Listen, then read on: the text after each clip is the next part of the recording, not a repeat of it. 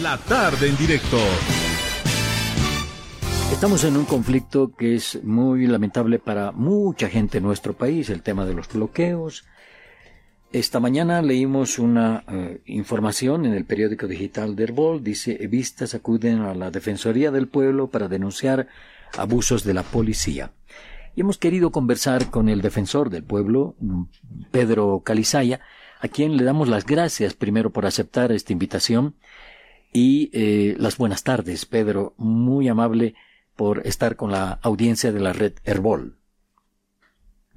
Muy buenas tardes, José Luis. Eh, un saludo a ustedes por intermedio de, su programa, también a toda la población boliviana.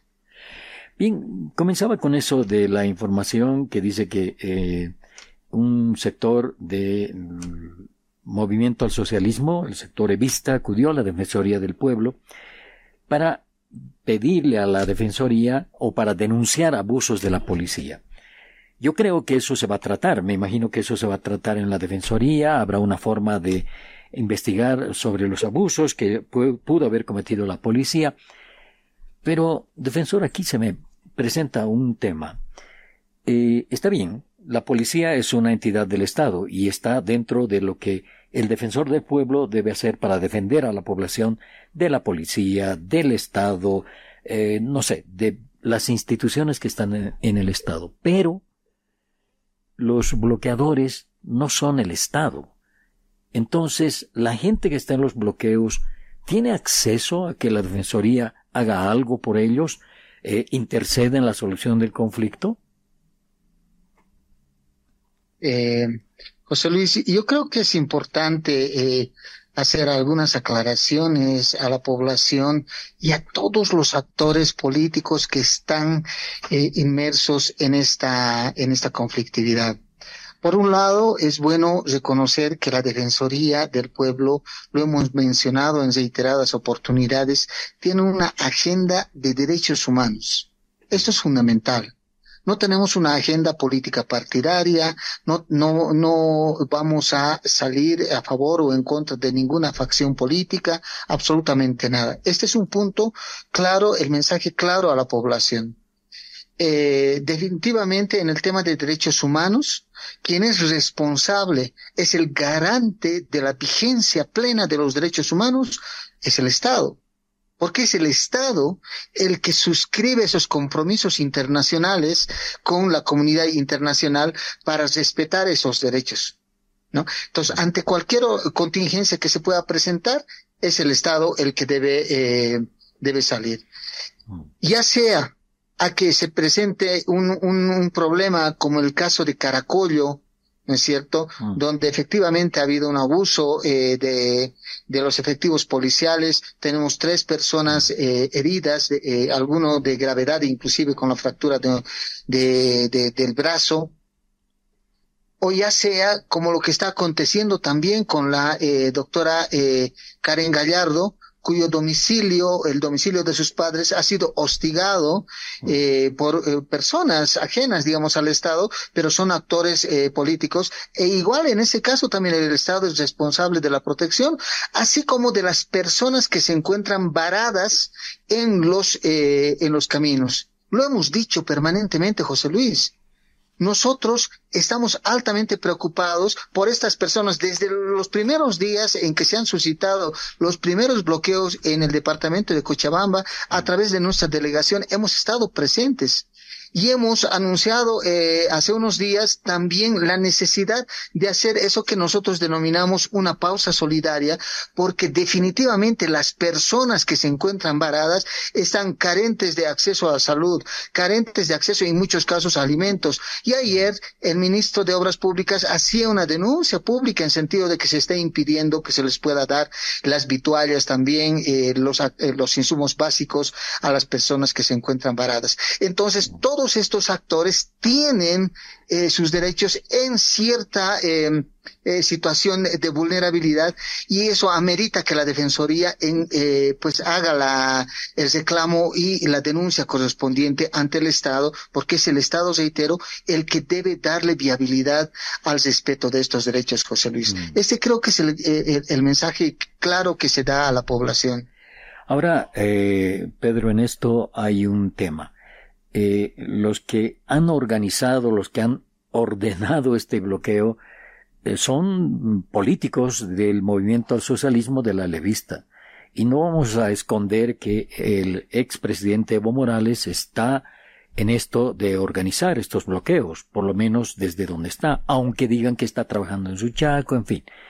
Eh, eso no se puede negar. ¿Habrá alguna sanción en el momento en el que se suspendan los bloqueos? Porque usted sabe, el gobierno dice que han habido tres personas fallecidas a raíz de los bloqueos. Entonces esto es muy grave. ¿Habrá alguna sanción? ¿Habrá algún proceso que se siga contra estas personas que han estado organizando los bloqueos? Mire, José Luis, eh, nosotros hemos estado haciendo seguimiento a esos tres casos de personas fallecidas, la última, una, una bebé, ¿no? eh, que em, se han dado eh, en ocasión de eh, estas, de esta conflictividad. con seguridad eh, pues eh, a partir de las investigaciones que está realizando el Ministerio Público, seguramente van a arribar a alguna eh, alguna responsabilidad si es que la hubiere en un, en un contexto directo, ¿no? Sin embargo, eh, eh, nosotros, eh, José Luis, lo que estamos queriendo es como institución, primero, que se respete los derechos de todos los actores, segundo, que se baje esa tensión que existe en este momento, a tal punto que hay anuncios de, de organizaciones sociales contrarias que van a, a pues han, han, anunciado desbloquear, es decir, estamos promocionando a través de algunos discursos de algunos actores políticos confrontación entre bolivianos. ¿Qué es lo que queremos? ¿Que fallezcan personas, más personas? Que queden eh, eh, pues eh, vulneradas en sus derechos a la integridad otras personas definitivamente esto no es posible. Hay una responsabilidad del Estado en el, en el sentido de darle una, una respuesta a las demandas que se están presentando. Pero también los propios bloqueadores eh, tienen la responsabilidad de generar un espacio de respeto a aquellas personas que están varadas en, en, eh, en los bloqueos. Mire, José Luis, la propia Comisión Interamericana, en ocasión de los hechos del 2019, ha establecido que los procesos largos de, eh, de bloqueos, paros, etcétera, pueden ser eventualmente por su duración atentatorio eh, a los derechos de, eh, de las personas. Ya estamos con varios días en bloqueo. Tenemos la situación de debilidad, eh, pues, eh, bueno, eh, alza más bien de, de los precios de los insumos eh, de los alimentos, tenemos eh, escasez de, del combustible, tenemos una incertidumbre grande de la población frente a esa conflictividad provocada justamente por estos bloqueos que se están dando. Entonces, es importante dar un mensaje claro a todos estos actores que están vinculados con esta conflictividad que eh, no podemos avanzar más eh, en, este en este ámbito de violencia. La población aquella que está en medio de estos actores no sabe qué hacer, José Luis, está siendo la más perjudicada. Mm. Y esto es importante dar ese mensaje a estos decisores también, eh, que eh, no deslegitimen el mecanismo, el modelo democrático como una forma de resolver las demandas, las necesidades de la población, porque la población recibe eh, un, una, una, impresión de desazón frente a, eh, a lo que está haciendo toda la institucionalidad democrática en el Estado boliviano. Y eh, pues no se puede solucionar esta conflictividad y estamos eh, entrampándonos en la vulneración de los derechos de todas las personas que están siendo víctimas víctimas, eh, pues sin ser parte de esta conflictividad. Ahora, eh, voy por una pregunta más general. ¿Usted considera que debe haber sanciones a quienes ordenan los bloqueos y a quienes los ejecutan? José Luis, nosotros hemos sido claros. En nuestro primer comunicado que hemos sacado, hemos emitido en relación ya a, estos, eh, a este bloqueo. El derecho a la protesta pacífica no solamente en este contexto, sino en cualquier otro contexto, es el ejercicio de derechos humanos. Mm. Pero estamos hablando del derecho a la protesta pacífica en la medida también en que no vulnere, no ponga en riesgo los derechos de terceros ajenos. La propia jurisprudencia de la Comisión Interamericana, de la Corte Interamericana, ha establecido que el derecho a la protesta debe ser resguardado en un estado, eh, en un estado democrático y el Estado debe respetar esa situación. Pero cuando ya pone en riesgo el derecho a la vida, el acceso a los servicios básicos o pone en riesgo la integridad, entonces ese, eh, esa, esa protesta se deslegitima y por lo tanto ya eh, pues abandona ese, ese carácter pacífico y reivindicativo. El Estado debe resolver esta situación. Eh, defensor, ¿usted considera o en la Defensoría se considera que el conflicto está entrando en una situación crítica en este momento? Mire, después de los acontecimientos de, de, Caracollo, entendemos que hay una eh, alza de la violencia en el uso de, eh, de, la fuerza policial, después de los anuncios de los diferentes actores sociales en sentido de que van a ir a desbloquear, después de que la casa de los familiares de la doctora Gallardo ha sido hostigada, pese a que ella no estaba ahí en ese lugar, definitivamente hay actos, José Luis, que están demostrando que esto puede tener una trascendencia mayor. Eh, defensor, usted es abogado y como abogado sabe que hay un problema que ha originado estos bloqueos. El tema de las elecciones judiciales y el tema de los auto, los magistrados autoprorrogados, como les llaman los bloqueadores, que están pidiendo la renuncia de estos magistrados, que no se queden más y que eh, levantarían los bloqueos si es que ellos se van. Pero jurídicamente, usted como abogado piensa que esa puede ser una solución y se pueden ir los magistrados a sus casas. Entre tanto, no sé cómo habría una solución, pero considera que eh, estaría de acuerdo en que los actuales magistrados cesen en sus funciones como piden los bloqueadores, o sería peor el vacío de poder? José Luis, eh, mire, yo en este momento me encuentro en la ciudad del Alto, en la oficina del Alto. Eh, toda la mañana hemos estado trabajando con las personas con discapacidad, con la Federación de Organizaciones de Personas con Discapacidad del Departamento de La Paz. Seguimos eh, en el curso de esta tarde con reuniones y me he enterado, por ejemplo, que en la oficina de San Pedro eh, se ha presentado una facción del MAS, ¿no? Mm. Eh, haciendo solicitudes eh, de investigación de casos de vulneración de derechos y eh, pues asumiendo que probablemente nosotros no estamos saliendo a favor o en contra de alguien, ¿no? Mm. Eh, la verdad es que nosotros tenemos el, norte claro, José Luis.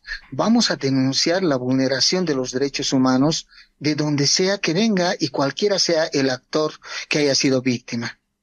Eso lo tenemos claro. Por eso, independientemente de que pueda haber o no prórroga, eh, José Luis, nosotros hemos, eh, hemos manifestado en un comunicado eh, ya el año pasado nuestra eh, eh, eh, nuestra no aceptación de la forma, nuestra observación de la forma en que se ha llevado a cabo el, todo el proceso de selección de los, eh, de, de, elección, selección de altas autoridades judiciales. Mm. Y hemos dicho claramente que desde abril en que una sala constitucional del departamento de Beni ha tutelado un amparo de una persona, permanentemente se ha ido eh, dando un proceso de obstaculización de ese, eh, de, de, de, ese, de ese, de ese proceso de selección y designación ulterior. Mm. Y hemos advertido que había necesidad de darle nuevamente al soberano, al pueblo, el voto para que estos puedan eh, elegir a sus representantes judiciales, a las autoridades judiciales. Mm. Pero también estamos conscientes José Luis, de que la Defensoría del Pueblo no va a aportar a que exista mayor fragilidad institucional. Fíjese usted, eh, José Luis, tenemos magistrados prorrogados, tenemos Contraloría interina, tenemos Banco Central interino. Pronto en octubre vamos a tener Fiscal General interino. El mensaje, reitero, José Luis, que le estamos dando a la población es de alta fragilidad institucional de, eh, de, un modelo democrático que este debería de ser el producto por el que estamos luchando y hemos luchado anteriormente para eh, como forma de, de, de gobernanza. Mm. Entonces, más allá de que la prórroga esté o no eh, constitucional, porque eso es ingresar a uno de los puntos que está en debate en este momento, creo que eh, la institucionalidad estatal que, que está ahorita todavía vigente, esos actores de la Asamblea Legislativa Plurinacional y todos los otros actores que de una forma directa o indirecta se han involucrado en esta, en esta temática, tienen que darle una respuesta a la población. No podemos permitir que nos estemos enfrentando entre bolivianos. Mm. Y con estos saldos, que eh, claro, pareciera que estamos eh, alegrándonos de que haya dos, tres personas fallecidas. ¿Qué estamos esperando? ¿Que haya más muertos? No, eso no puede acontecer. Tenemos que, que, generar un espacio de distensión, José Luis, y esta es la preocupación que tiene la Defensoría. Nosotros no vamos a ser aportantes a generar mayor conflictividad. Vamos a denunciar lo, eh, la vulneración de derechos humanos reitero, así como lo hemos hecho de las mujeres indígenas en Caracollo, de, la doctora Karen Gallardo y de los varados en, en, eh, en, en, los bloqueos, así lo vamos a hacer con todas las personas que se vean vulneradas en sus derechos. eh, defensor, le hago esa pregunta porque justo uno de los puntos que está todavía en discusión es ese, ¿no? El tema de los magistrados autoprorrogados y el otro es la forma de elección de quienes van a ser candidatos a las magistraturas. Eh, por eso, simplemente, porque si ahí está el meollo, si ahí está, a veces uno piensa el capricho de quienes están bloqueando, tendría que abrirse la llave de esto de los magistrados autoprorrogados, ¿no? A través del diálogo. No sé si la Defensoría podría plantear un diálogo sobre ello para que, de manera que todos se pongan de acuerdo eh, y nos den una respuesta a los bolivianos, ¿no? A ver qué pasa con esto de los magistrados que están todavía en esos lugares, a pesar de que el 31 de diciembre debían estar en sus casas. Sí, eh, José Luis, eh, eh, comprendo muy bien la, pregunta. Eh, hay dos puntos que todavía están siendo objeto de debate en esa comisión bicameral, efectivamente, y que probablemente eh, puedan tener todavía su nivel de irresolución, es decir, no, no va a poder resolverse rápidamente. Sin embargo, más allá de la opinión que podamos tener como Defensoría del Pueblo, José Luis, creo que es importante que estos actores políticos tengan la suficiente responsabilidad con el pueblo boliviano para darle una respuesta.